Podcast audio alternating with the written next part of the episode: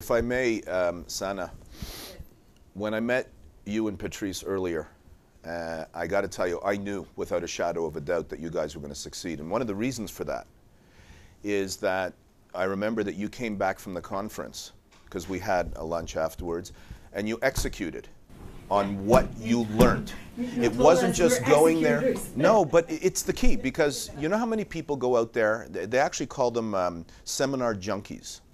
So they go to these seminars and they get all excited, the energy levels up, and they feel fantastic, they feel amazing, they feel optimistic. They come home and that lasts for a couple of weeks. And then they go back down again.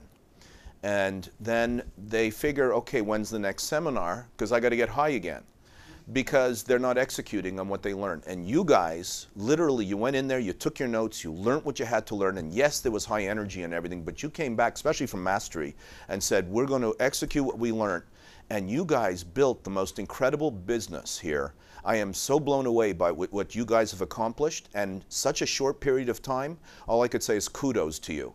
And you're a great example of how to do this you don't just go to the seminar. You learn and you bring it home with you and you do something about it. Thank you. Thank you. Right? Robert. I really appreciate that. Thank you.